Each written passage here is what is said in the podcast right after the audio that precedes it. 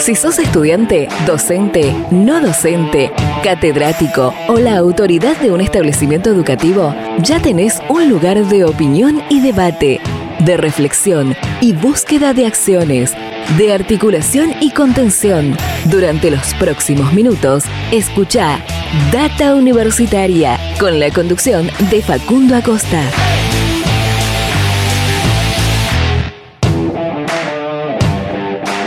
Hola, hola, ¿qué tal? Bienvenidos, bienvenidas una semana más a este espacio dedicado a la comunidad que le da vida a las universidades. Mi nombre es Facundo y junto a todo el equipo los vamos a estar acompañando durante esta próxima hora.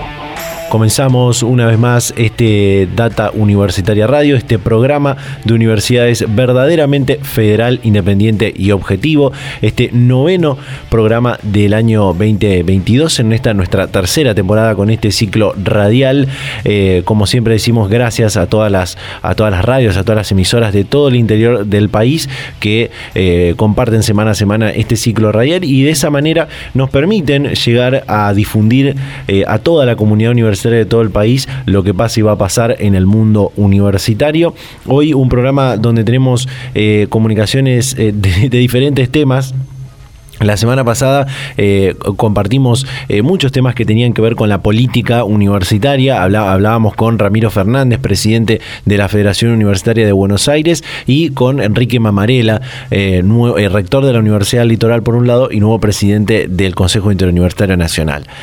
luego de, luego de, eso y, de haberse difundido esas comunicaciones, pudimos contactarnos para, para charlar en este programa con el nuevo presidente de la Federación Universitaria Tecnológica, eh, la federación que congrega a los más de 90.000 estudiantes que tiene la Universidad Tecnológica Nacional en todas sus facultades regionales repartidas en diferentes provincias de, la Argentina, eh, luego de la renovación de autoridades que se llevó adelante el fin de semana pasado y bueno, vamos a, vamos a poder charlar con él eh, en este programa.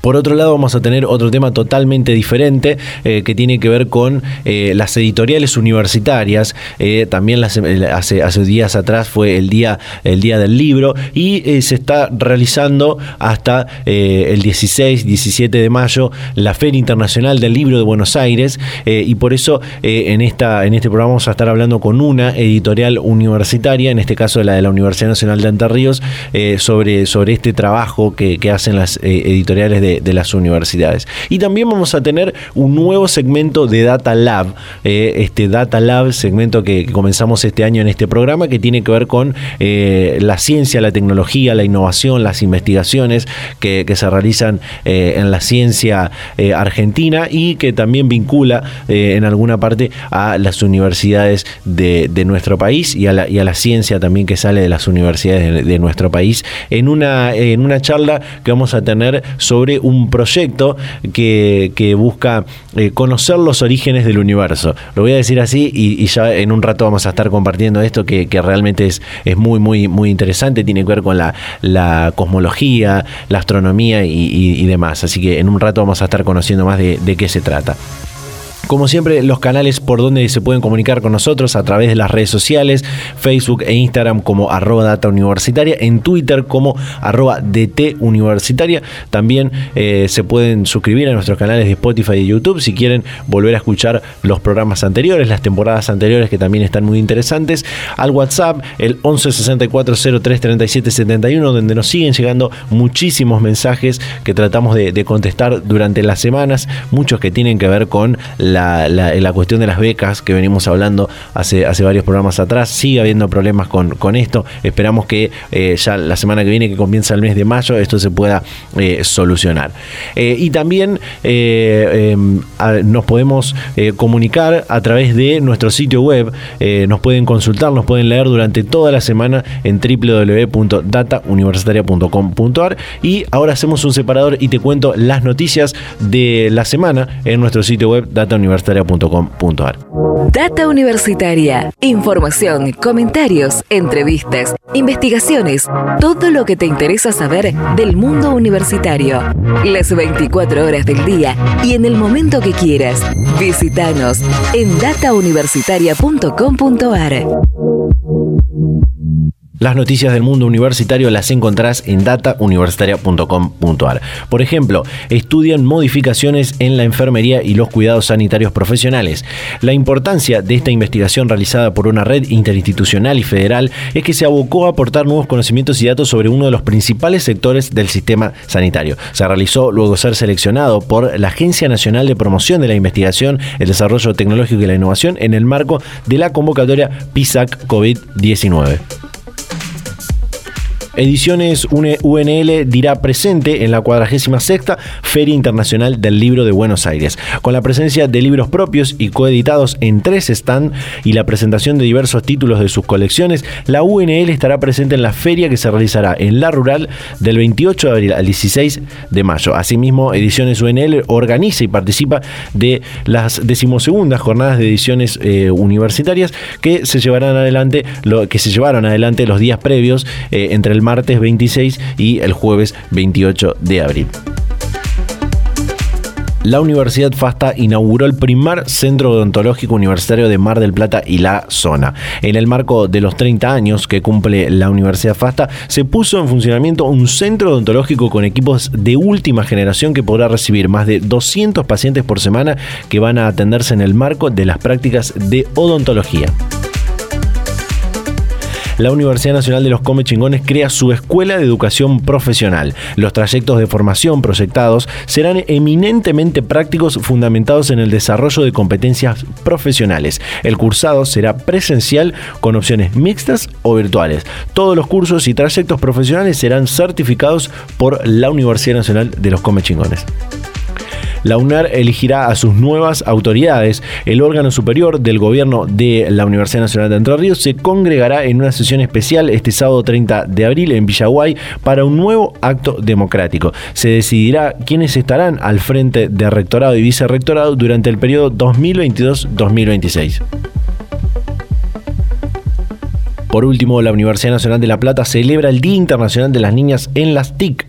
El Día Internacional de las Niñas en TIC es una iniciativa promovida por la Unión Internacional de Telecomunicaciones de, de la Organización de las Naciones Unidas, cuyo objetivo es visibilizar la brecha de género en las carreras tecnológicas, específicamente las del campo de las tecnologías de la información y la comunicación, y promover así la participación de las mujeres en las carreras de tecnología de la información. Estas fueron algunas noticias que puedes encontrar en nuestro sitio web durante toda la semana en www.datauniversitaria.com.ar con toda la información de lo que pasa y va a pasar en el mundo universitario. Data Universitaria, con la conducción de Facundo Acosta. Bueno, luego de escuchar las noticias eh, y como te comentaba en la apertura, eh, íbamos a estar hablando, eh, teniendo esta parte donde hablamos más de, la cuestión de la sociedad, de la política, de, la cuestión cultural y de la militancia universitaria, estudiantil que, tienen las, las universidades nacionales. y en este caso, bueno, como, como comentamos también la semana pasada con el presidente de la FUBA, con la posibilidad que estamos teniendo de, reactivar la cuestión de la, de la presencialidad en, en, el cursado y en ir a la, a la universidad, se, están, se, pueden hacer lo que son las elecciones de autoridades, de centros de estudiantes, de consejos directivos, de decanatos, de rectorado también eh, en el marco de las asambleas eh, universitarias y también la, la, renovación de las federaciones universitarias. En este caso, hace, hace días atrás, la semana pasada, se realizó la renovación de autoridades de la, de la FUT, así que tenemos la posibilidad de hablar con el nuevo presidente de la Federación Universitaria Tecnológica, Julio Juliano Falconat, quien ya está en línea para charlar con Data Universitaria. Juliano, ¿qué tal? ¿Cómo te vas? Eh, Facundo te saluda. Bienvenido a Data Universitaria Radio. ¿Qué tal, Facundo? ¿Cómo estás? Muy buenos días. Bueno, un, placer poder estar en contacto con, la federación, con vos, que bueno, luego de dos años de verse imposibilitado por la, por la pandemia, se pudo llevar adelante las elecciones de nuevas autoridades de la, de la FUT. Eh, por eso me gustaría preguntarte cómo fue volver a realizar esto de, forma presencial, teniendo en cuenta eh, el importante volumen de estudiantes que tiene la UTN y de diferentes partes del país, ¿no? Así es, eh, los, los mandatos duran dos años, eh, este se prorrogó a un tercer año por, por motivos lógicos de la pandemia y la verdad que fue un enorme desafío esto de, volver a organizar toda la cuestión logística, ¿no? Que tiene que ver con un congreso de esta magnitud, con unos 500 estudiantes de diferentes partes del país con todo lo que eso implica, ¿no? Movilizarse, alojarlos, eh, eh, darles de comer, más allá de la cuestión política que estábamos por supuesto con, con muchas ganas de volver a retomar un poco de, del vínculo personal presencial que entendemos que es mucho más rico que, que lo que veníamos teniendo. Durante la pandemia, ¿cómo, cómo fue el, eh, durante eso, esos dos años más críticos de la pandemia, ¿no? el 2020 fundamentalmente, eh, cómo fue el contacto de, de las agrupaciones, de los eh, centros de estudiantes, de las facultades regionales con la Federación Universitaria, atendiendo los reclamos de los estudiantes que por ahí, al, al, no tener la posibilidad de contactarse más cercanamente a la, a la facultad regional, lo hacen a través de, de, de los gremios estudiantiles, ¿no? Exactamente, a mí me tocó formar parte de ese equipo de la federación en una de las secretarías de trabajo, la, gremial, es decir, que venía venía siendo parte de la, de la comisión directiva y el año más duro, sin lugar a dudas, fue el 2020, que nos golpeó de lleno con, con la pandemia, con una virtualidad prácticamente neta, ninguna actividad presencial, ni prácticas, ni laboratorios, ni, ni recorridas. Eh, eh, ingresantes del 2020 y del 2021 que no conocían los pasillos de la facultad. Y ahí el desafío más grande pasó por una batería de medidas de flexibilización académica que propusimos al, ingreso de la pandemia y que se pudieron aprobar en, el seno del Consejo Superior entre abril y mayo, es decir, que nos pudimos mover rápido, que tenían que ver con la no toma de existencia, con eh, permitir que cursen los chicos de manera sincrónica algunas materias que tienen algún solapamiento horario, con becas eh, de ayuda económica de forma extraordinaria, es decir, refuerzan las áreas más flojas que veíamos para tratar de minimizar la deserción, ¿no? Que de todas maneras vemos que, que ha sido mayor a lo que veníamos acostumbrados con, con la presencialidad y sabíamos que eso iba a suceder por, por diferentes cuestiones, ¿no? Veíamos que se había roto la dinámica del hogar, donde había hogares donde eh, no había conectividad o había dispositivos tecnológicos y conectividad, pero había que compartirlos con el hermanito que iba al colegio, con el padre que estaba haciendo teletrabajo, con la madre que estaba haciendo un curso, y ahí había una serie de, complejidades que muchas veces la universidad no llega por ahí a, a, analizarlas en profundidad y ahí nos toca a nosotros como, como representantes gremiales tratar de contemplar la mayor cantidad de casos para para que estas medidas alcancen a todos ¿no? y sean verdaderamente útiles. Eh, justamente en, eso que, que, mencionás sobre la sobre la deserción, que obviamente eh, es, un, es un, eh, un, tema importante a tener en cuenta, sobre todo ahora con este escenario diferente que estamos teniendo con respecto a la emergencia sanitaria. quisiera saber cómo es la situación, la realidad del estudiantado de la, de la UTN en la, en la actualidad, cuáles son las, las necesidades y, la, y, las urgencias que tienen los estudiantes que, que, que les hacen llegar a la, a la federación en este escenario distinto en el que estamos teniendo ¿no? Y nosotros, mira, Facundo, tenemos un escenario muy complejo por el federalismo de nuestra universidad, que es algo maravilloso, pero a su vez es algo difícil a la hora de gestionar, porque otra federación estudiantil, otro rectorado, otras autoridades quizás tienen a pocos metros una facultad de la otra, y nosotros tenemos muchos kilómetros en el medio, lo cual a veces hace hace más tedioso, requiere una mayor energía y tiempo recorrer las sedes y y conocer el territorio para llevarse esa esa sensación de los problemas reales. Pero fundamentalmente me parece que ahora eh, el hecho es ir a buscar a aquellos que, que la pandemia dejó atrás, ¿no? Volver a, a vincularlos con la universidad, eh, aquellos que por diferentes cuestiones socioeconómicas o incluso académicas, eh, la pandemia los dejó atrás, y contener a los chicos en dos casos puntuales que son los que ingresaron en 2020, que hoy es su tercer año, pero primer año presencial, por lo cual todo es nuevo, el pasillo nuevo, el docente nuevo, el no docente nuevo, la vinculación con el centro estudiante, la participación estudiantil es nueva, y otro caso que son los ingresantes de este año, el 2022, que son chicos y chicas en su mayoría que han terminado el colegio secundario de manera virtual los últimos dos años es decir, que se han terminado de formar como estudiantes secundarios con dos años de virtualidad, sin ese, ese vínculo con el docente, con sus directivos, con sus compañeros, por lo cual también hay que tener una contención eh, muy personal ahí, eh, más allá de, de, resto, ¿no? Ahí pasa por un desafío de, de terminar de, de formarlos para que ese cambio de la, del secundario a la universidad no sea tan brusco como, como les está haciendo. Exacto. Eh, una, de la, una de las cosas que, decías el día de la, de la asunción de, la, de las autoridades eh, de, la FUD era que, van a buscar trabajar para robustecer y profundizar la participación estudiantil en cada uno de los, de los territorios. Digo, ¿cómo van a intentar recuperar eh, de, alguna forma la participación de, los estudiantes ahora con, este, con esta especie de salida de la pandemia o post pandemia, si, si se quiere decir, ¿no? Exactamente, hasta recién veníamos hablando de lo que sería el, rol gremial de la federación como representante estudiantil, de los 90.000 estudiantes que tenemos aproximadamente en todo el país. Y en cuanto a lo político, eh, el desafío fundamental es ese que decías, es ir al territorio, recorrerlo, poner el cuerpo y volver a, involucrar a los chicos en cualquier tipo de participación, no mostrarles que, sobre todo para nuestra universidad, eh, uno no no es un legajo, no es un número, sino que la UTN constantemente se retroalimenta de, los actores de su comunidad educativa. El que hoy es estudiante y pasa por un centro de estudiantes, después puede estar en esta federación, o puede ser un consejero directivo, puede estar votando en la elección del rector, el día de mañana será un graduado, una graduada de la casa, ¿por qué no un docente años más tarde?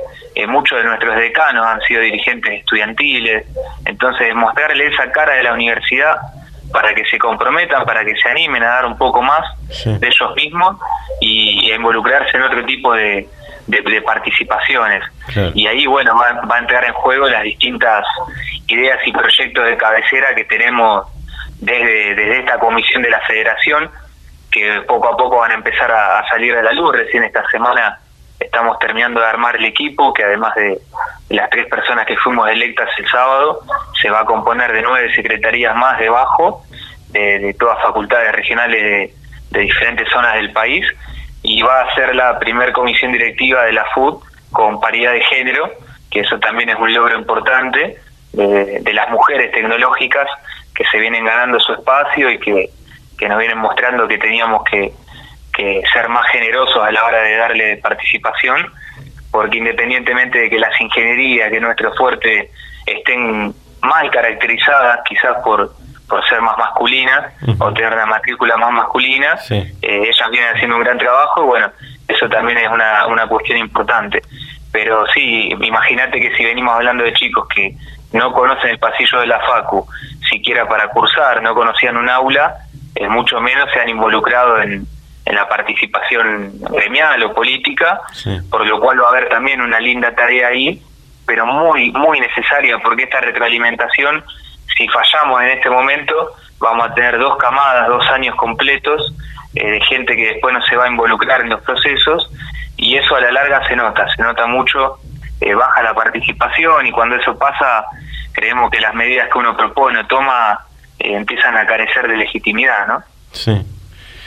Eh, Giuliano, para, para cerrar, eh, mencionaste recién el tema de, las carreras de, de la UTN eh, y me, surge la, pregunta, porque bueno, eh, el que sabe las carreras son eh, ingenierías y, licenciaturas vinculadas a lo científico y a lo, y a lo tecnológico.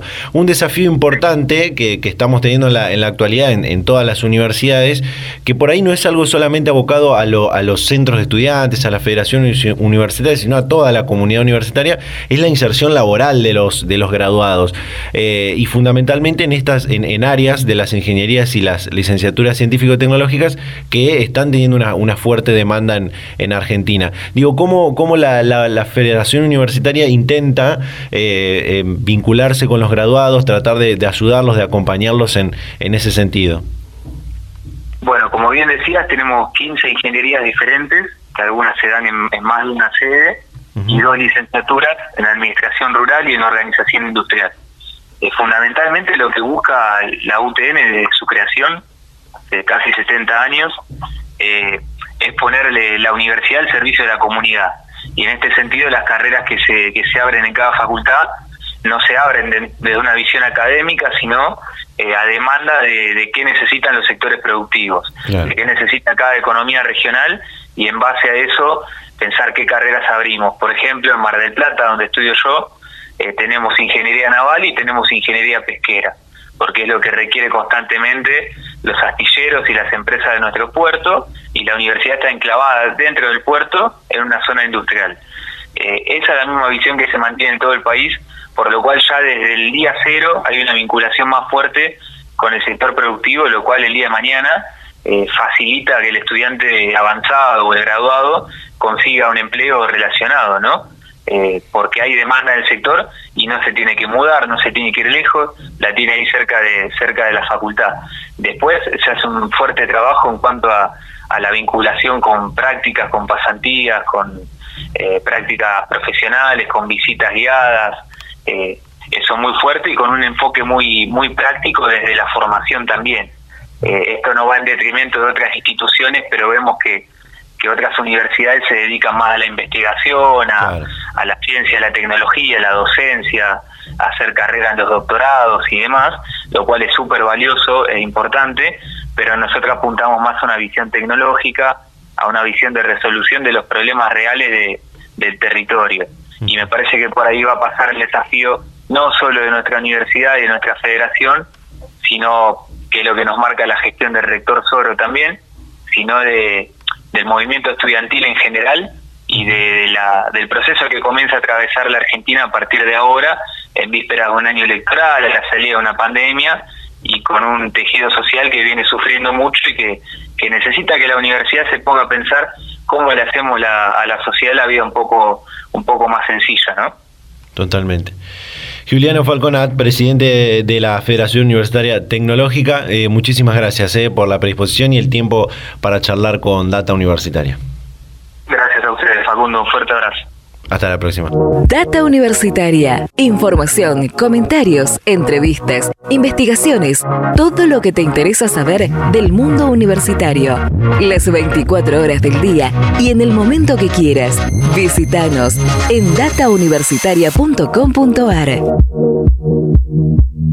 Bien, ahí estaba eh, Juliano Falconat, eh, nuevo presidente de la FUT, eh, esta federación universitaria que tiene un importante desafío, así como lo tiene el rectorado de, la UTN, al tener que, comunicarse, articular, gestionar eh, con eh, centros de estudiantes y, facultades regionales de diferentes provincias, en algunas provincias más de una o dos eh, facultades regionales, así que bueno, una, una, una, ardua tarea que tienen en la federación universitaria y bueno, por suerte pudimos charlar de, varios de estos temas de, de, la política estudiantil, de la política universitaria eh, en este programa eh, con, el, con el presidente de la Federación Universitaria Tecnológica.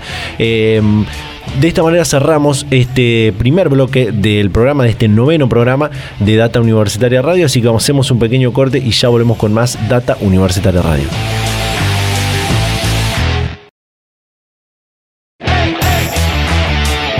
Seguimos en Data Universitaria Radio en este noveno programa del año 2022, en esta nuestra tercera temporada con este ciclo radial. Eh, recordad que nos podés seguir a través de las redes sociales, en Facebook, en Instagram como arroba Data Universitaria, en Twitter como arroba DT Universitaria.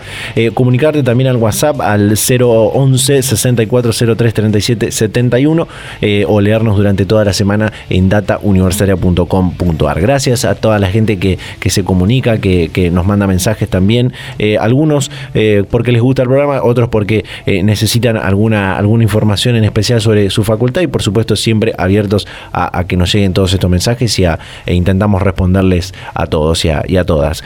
como comentaba en la apertura íbamos a tener otro, otro nuevo segmento de esto que llamamos Data Lab, que comenzamos en esta tercera temporada, eh, que tiene que ver con todo lo que tenga con, la ciencia, con la tecnología, con las investigaciones, con la innovación, con la transferencia tecnológica, bueno, con todas estas eh, otras cosas que, realizan las universidades, además de, de, enseñar y, aprender, eh, que, que, es importante comunicar. Y en este caso algo que tiene que ver con la ciencia argentina en general, ¿no? Hay un vínculo de, de la universidad, pero tiene que ver con la ciencia argentina en general Eh, y bueno, es un, es un tema muy, muy interesante eh, que tiene que ver con descubrir, conocer los orígenes de, del universo. Y para eso está para hablar con nosotros la astrónoma e investigadora del CONICET, Beatriz García, a la que le damos la bienvenida a este programa de Data Universitaria Radio. Beatriz, ¿qué tal? ¿Cómo le va?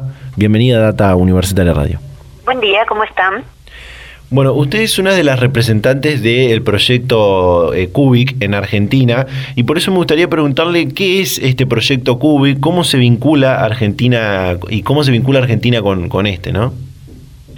Es un proyecto destinado a eh, hacer cosmología observacional, es decir, eh, tratar de verificar algunas de las predicciones de los modelos teóricos que explican el origen y la evolución del universo. Eh, no es una tarea a la que se dedique muchísima gente en el mundo porque la cosmología observacional es complicada, es difícil y se necesitan instrumentos bastante particulares, como es el caso de CUBIC, que es un volómetro interferométrico. Es un instrumento particular que tiene por fin detectar pequeñas fluctuaciones en la temperatura de la radiación de fondo cósmico que es eh, el resto fósil del origen del universo. Es eh, una radiación que está viajando desde hace miles de millones de años, desde el momento en que cuando el universo se expandió, eh, la materia y la energía se desacoplaron. Al inicio del universo, en los primeros 400.000 años, materia y energía estaban interrelacionadas, estaban acopladas y entonces la radiación no viajaba libre y por eso no podía llegar hasta nuestros ojos. Pero en un momento se separan y en ese momento, esa era, que son estos 400.000 años después del Big Bang, lo que denominamos Big Bang, una denominación para el origen del universo, eh, esta radiación empezó a viajar y es lo que ahora detectamos eh, en microondas, es decir, baja energía, frío, y era energético en, en el pasado. Bueno, en esta radiación hay huellas de lo que pasó en los primeros instantes del universo. Y entonces este proyecto Cubic busca eh, tratar de responder a una predicción de los primeros primeros instantes, algo que se estima ocurrió en 10 a la menos 35 segundos después del nacimiento del universo, es decir, muy muy cerca del universo, cuando eh, el universo que se estaba expandiendo tras su nacimiento eh, adquirió una velocidad exponencial. Algo hizo que se expandiera a una velocidad enorme y ese momento se denomina momento de la inflación. Y es una modificación a la teoría del Big Bang que aparece en los años 80 del siglo XX y que, como todos los modelos y todas las teorías, predijo cosas que están en vías de ser verificadas. Bueno, este instrumento es para verificar precisamente la inflación que trajo como consecuencia que el campo eléctrico se modificara. la radiación electromagnética es un campo eléctrico y un campo magnético vibrando perpendicularmente entre sí, propagándose en el espacio en eh, un mecanismo ondulatorio. Bueno, eh, ese campo eléctrico sufrió perturbaciones por esta expansión del universo a una velocidad exponencial y la huella de eso debería estar en la radiación de fondo cósmico. De manera que las observaciones, que tienen que ser súper precisas, buscan esa huella. Y el instrumento es un instrumento mm, especial, es un volómetro, tiene sensores que eh, reaccionan frente a pequeñas modificaciones térmicas y eh, tiene que estar para poder detectar súper enfriado, entonces es un crióstato, y además en este caso este instrumento produce interferencia de las de luz porque en vez de recibir un único haz, como si fuera un telescopio, y enfocarlo en el plano focal donde está el detector, eh, se divide el haz. Y eh, los diferentes haces producen una figura que se llama figura de interferencia, que permite mejorar la detección. En ese sentido, el diseño es completamente novedoso. Bien. Eh, este, este telescopio que, usted menciona, el, el, volómetro, eh, fue instalado aquí en Argentina en, en, lo que es la en, en la provincia de Salta, en la Puna Salteña. Eh, me gustaría preguntarle por qué se instaló, se instaló allí, qué características tiene esta provincia que, que la hace partícipe de este trabajo, ¿no? Bueno, en principio debo comentarle que todavía no está instalado en su destino final. El telescopio está siendo testeado, probado en la ciudad de Salta por ahora.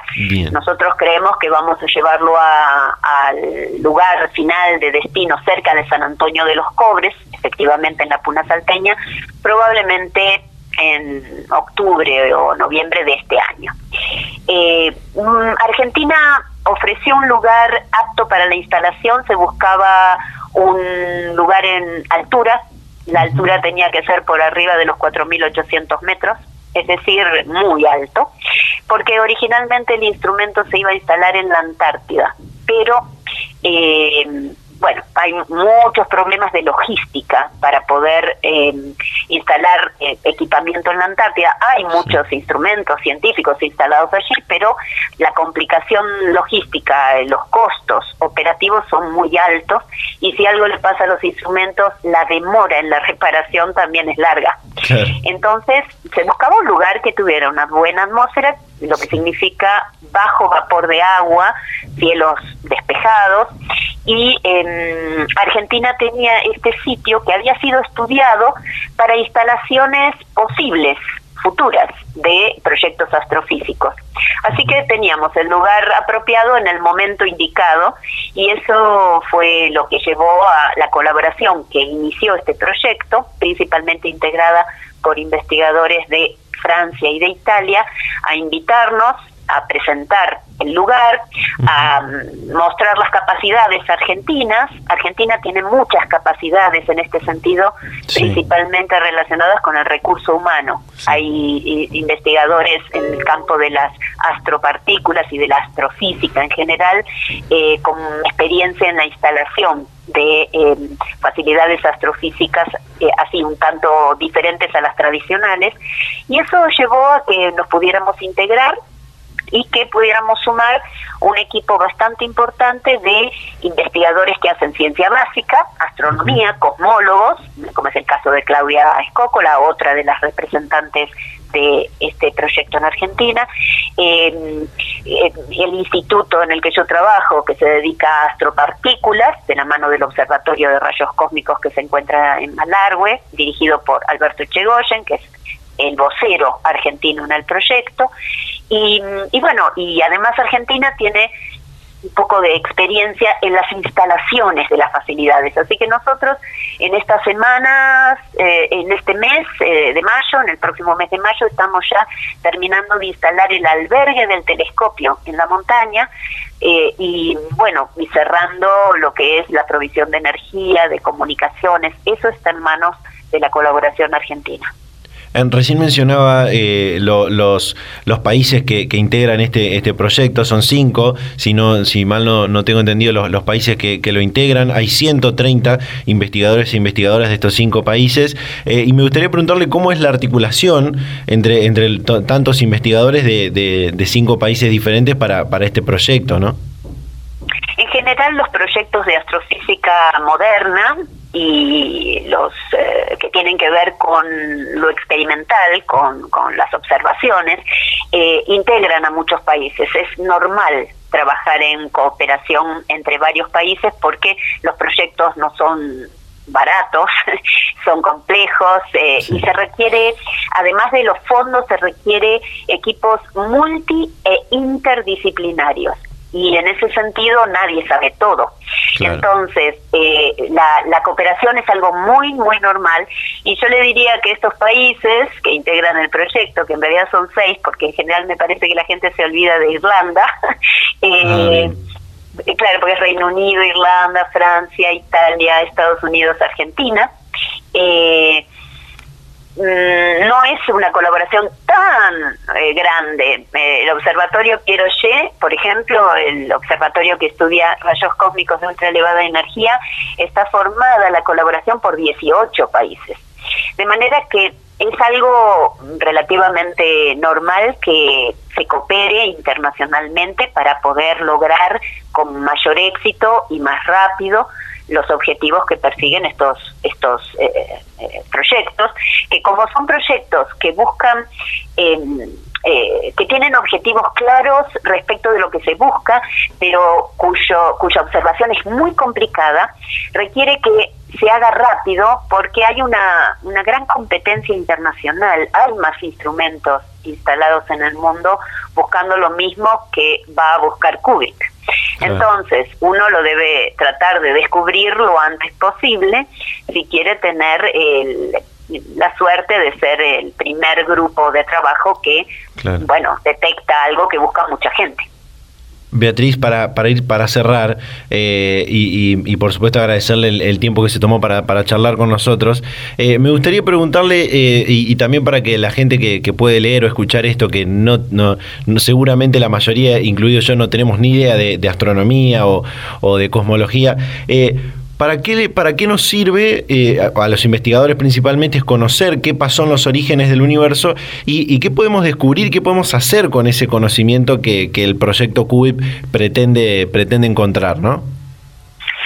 Bueno, en principio como astrofísica eh, experimental, que soy yo, no soy teórica, debo decir que eh, nosotros que estamos aquí charlando somos como somos porque el universo nació de una determinada manera. Entonces, trabajar con el origen y evolución del universo es entender por qué nosotros somos como somos y no diferentes y por qué existen las estrellas y las galaxias y en esas galaxias hay estrellas que pueden llegar a tener planetas y hay planetas que pueden llegar a albergar, albergar vida. Entonces, esto es conocimiento puro, es entender cómo es esto que llamamos universo, que es el único sistema aislado de la naturaleza. Eh, es conocimiento básico, pero para acceder a ese conocimiento y en particular la cosmología observacional que tiene que ver con algo que ni siquiera podemos ver, a lo que nunca vamos a acceder de manera directa, ni siquiera viéndolo en color falso, es decir, no podemos ni siquiera imaginarnos cómo era ese momento, lo, solo lo podemos modelizar y podemos ver la huella digital en la radiación de fondo cósmico. Para traerlo acá a la vida cotidiana es como modelizar el interior de la Tierra. Nadie va a llegar al núcleo de la Tierra, pero sabemos cómo es observando la litosfera. Bueno, nuestra litosfera es esta radiación de fondo cósmico.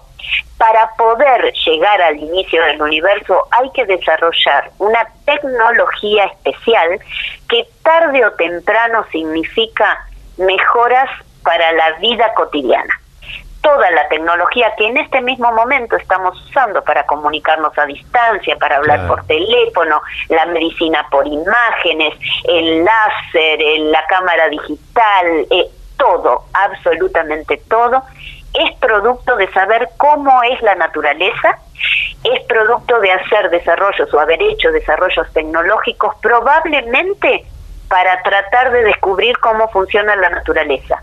Y después la usamos cotidianamente, casi sin preguntarnos de qué manera esa tecnología apareció. Es decir, las ventajas que tiene la investigación básica, que finalmente terminan aplicada, eh, son enormes, muchas de ellas no sabemos todavía cuáles van a ser esas aplicaciones, pero sin lugar a dudas, eh, sabiéndolas manejar con racionalidad y de manera inteligente, eh, van a repercutir en una mejor calidad de vida. Excelente, excelente, ojalá que sí. Eh, bueno, Beatriz García, investigadora del CONICET, astrónoma y representante del proyecto Cubic en Argentina, charlando con Data Universitaria. Muchísimas gracias por la predisposición y por el tiempo. ¿eh? No, muchas gracias a ustedes por el interés. Buenos días. Hasta la próxima. Data Universitaria. Información, comentarios, entrevistas, investigaciones. Todo lo que te interesa saber del mundo universitario. Las 24 horas del día y en el momento que quieras. Visítanos en datauniversitaria.com.ar. Bueno, ahí estaba, ¿eh? qué interesante todo esto eh, que tiene que ver con el proyecto Cubic, eh, en el que Argentina está vinculado, y hasta me dieron ganas de estudiar astronomía o, cosmología, la verdad, porque, porque es muy interesante esto de, conocer, de descubrir los orígenes del universo, de por qué la naturaleza hoy es, es como es, como lo decía Beatriz en, en, la comunicación que compartíamos recién, y realmente lo que hay que destacar es las importantes cualidades eh, naturales eh, que tiene nuestro, nuestro país y las capacidades en recursos humanos y en conocimiento que tiene nuestro, nuestro país, que muchas veces es, criticado o, lo vemos lo, quienes vivimos, los argentinos y las argentinas, lo, vemos para atrás, pero somos un país, un, tremendo país, para decirlo en, en esas palabras más coloquiales, y ojalá se, pueda, se puedan realizar muchísimos más trabajos como, como este eh, de, acá, de acá en adelante en, nuestro país. De esta manera cerramos este segundo bloque del programa. Nos queda todavía para compartir una, una cosa más que tiene que ver con las editoriales universitarias, el Día del Libro y demás. Así que hacemos un pequeño corte y ya volvemos con más Data Universitaria Radio.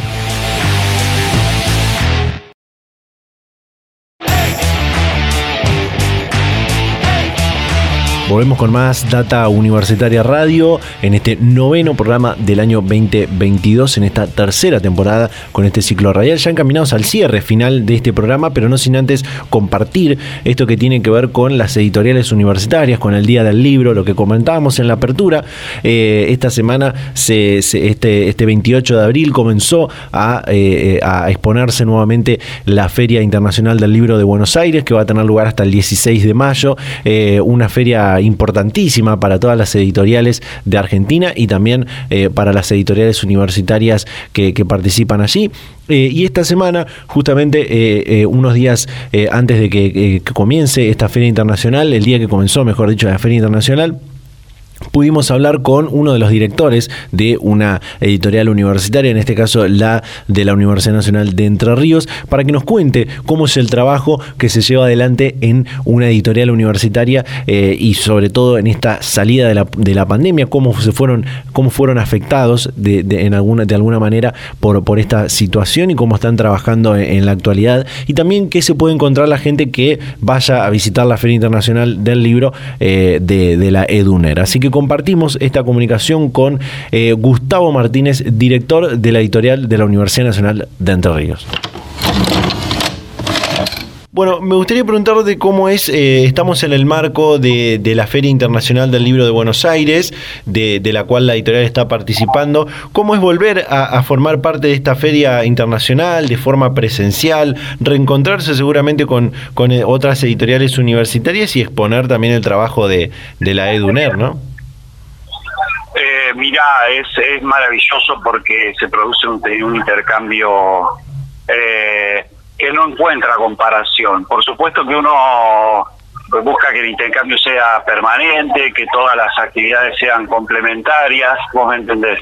Pero hay una instancia que es eh, muy potente, que es esta gran reunión, eh, inclusive eh, no sé si todos están al tanto, pero los tres primeros días previos a la apertura al público general, eh, la feria funciona con los profesionales y las profesionales del libro, ¿no? Entonces es un momento donde se encuentran durante tres días en jornada completa libreros, distribuidores, proveedores, editores, autores, ilustradores, etcétera, etcétera, etcétera. ¿eh?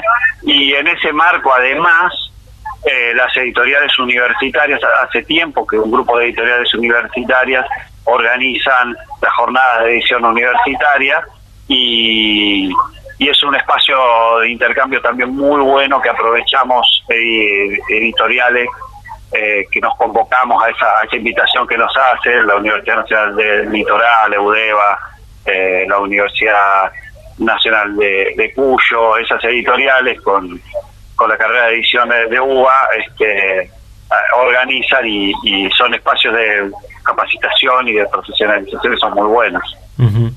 Eh, Luego, perdón, eh, pero no, eh, perdón, te interrumpo, pero hay una cosa que no te respondí, que es que además las editoriales de las universidades nacionales, a través de un stand del, del Consejo Interuniversitario Nacional y la red de editoriales de universidades nacionales que dependen del ese consejo este, tiene un stand en el pabellón azul, que es un stand para nosotros muy importante porque integra toda la producción editorial de, de las universidades que estamos en la red. Así que están todos invitados.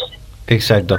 Eh, quería preguntarte porque, bueno, esta, esta feria, esta cuadragésima sexta feria que, se hace de, carácter internacional eh, en la ciudad de Buenos Aires, eh, no tengo entendido si, o, no tengo visto si también al ser internacional vienen editoriales de, de, otras universidades de, de, la región, ¿no? De otros países.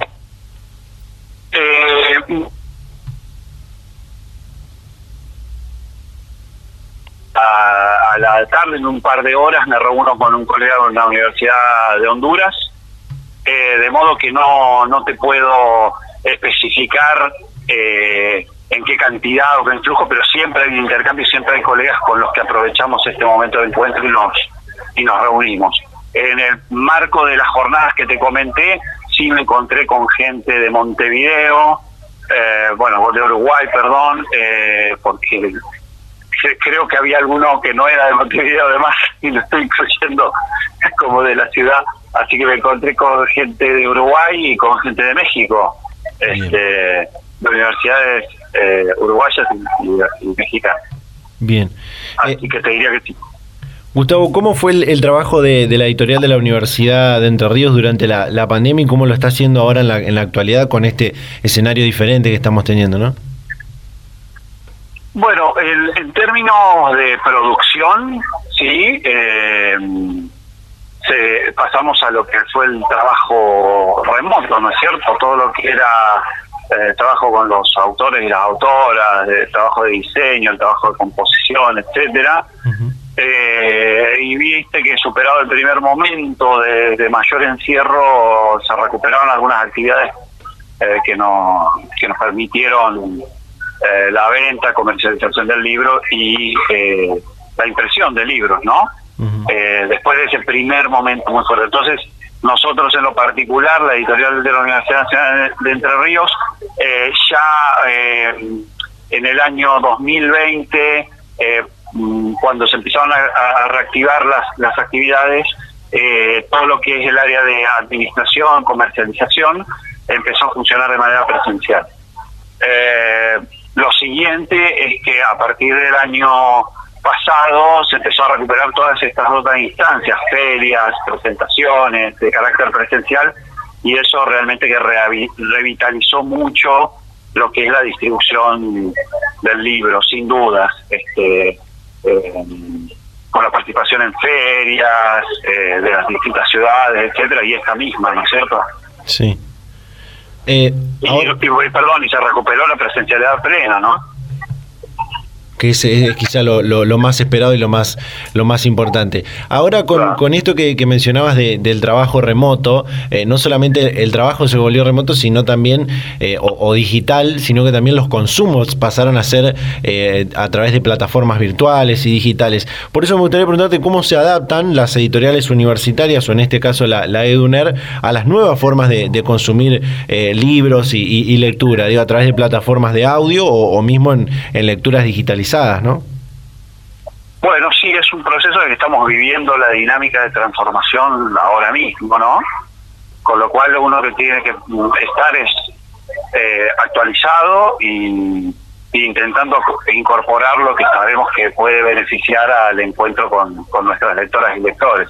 Nosotros puntualmente ya a partir del año pasado tenemos nuestro catálogo crecido a través de una plataforma digital, eh, y, también inmediatamente en el 2020, en el contexto de pandemia, lo que hicimos fue ofrecer más títulos de los que ofrecíamos en el acceso abierto y de descarga gratuita, ¿no?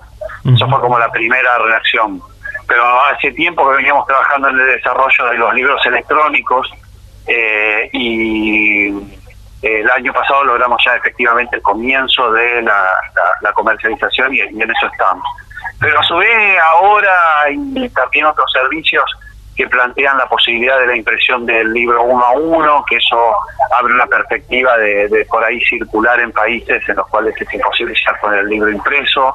Así que hay ahí un algo muy muy muy interesante que se puede probar para que no solo el libro digital llegue a cualquier lugar del mundo, sino a través de estos otros medios. Eh, el, el grado de trabajo sobre estas líneas por parte de las editoriales universitarias, desde luego no es uniforme eh, y y hay experiencias muy superadoras a las que te acabo de describir porque hay editoriales que, que rápidamente habían trabajado eh, en lo que era la digitalización de sus catálogos, lo hicieron de manera más intensiva que nosotros, pero, pero sí, todos estamos con una mirada puesta ahí. En, en esta misma línea, eh, el, el, consumo y la comercialización se, se vio aumentada en el caso de la EDUNER eh, con, con, respecto a la, a la, oferta digital de, de los libros o, o, sigue siendo igual con, con los libros físicos? Mira, eh, yo para sacar conclusiones eh, más como definitivas, eh, seguramente tiene que pasar un poco más de tiempo, Bien. pero las primeras eh, miradas que nosotros tenemos de qué es lo que está pasando con los libros que tenemos en diversos formatos, etcétera, es que eh, el público lector se amplía. Eh, nosotros en los títulos que tenemos eh, para distintos soportes, bueno, digamos, el, el, libro que tenemos impreso y a su vez ofrecemos el electrónico, lo tenemos, tenemos buenos registros de ventas tanto en lo electrónico como en lo, en lo impreso. Bien.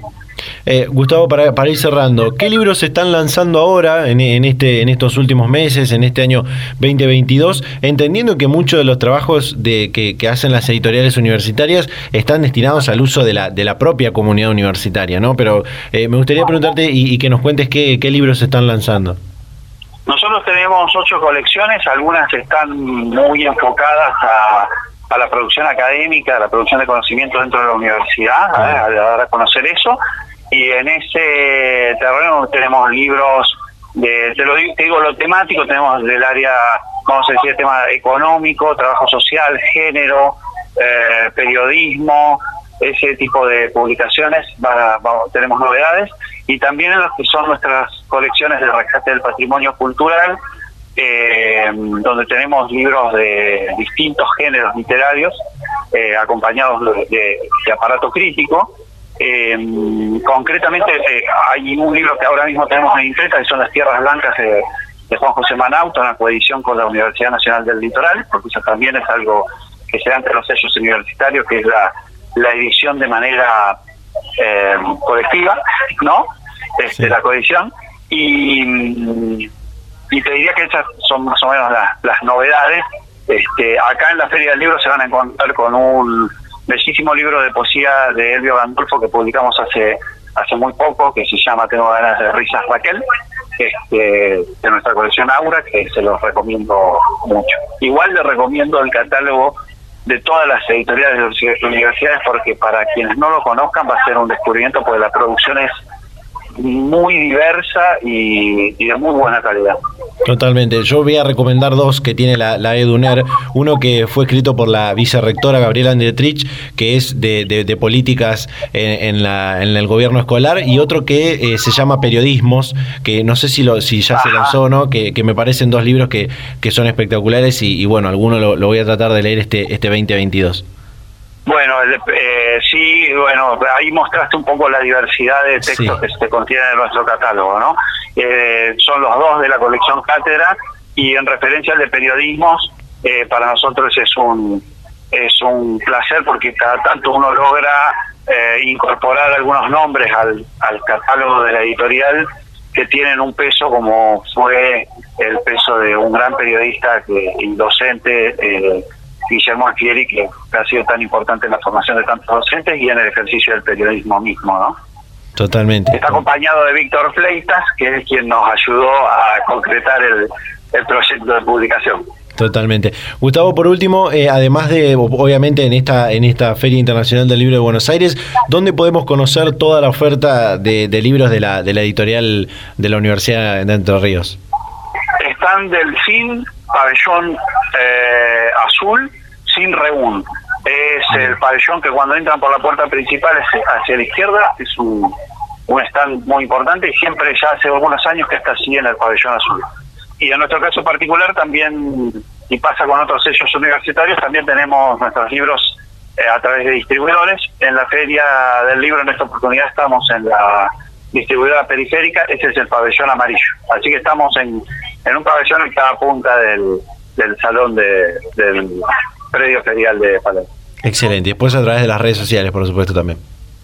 Sí, por favor, nos pueden seguir por ahí, van a estar al tanto de las novedades. Excelente. Gustavo Martínez, director de la editorial de la Universidad Nacional de Entre Ríos, charlando con Data Universitaria. Muchas gracias eh, por la predisposición y el tiempo. No, agradecido nosotros, este, te agradezco mucho por esta discusión. Es muy importante que se conozca el trabajo que estamos haciendo en las universidades públicas del país y se agradece todas estas instancias. ¿eh?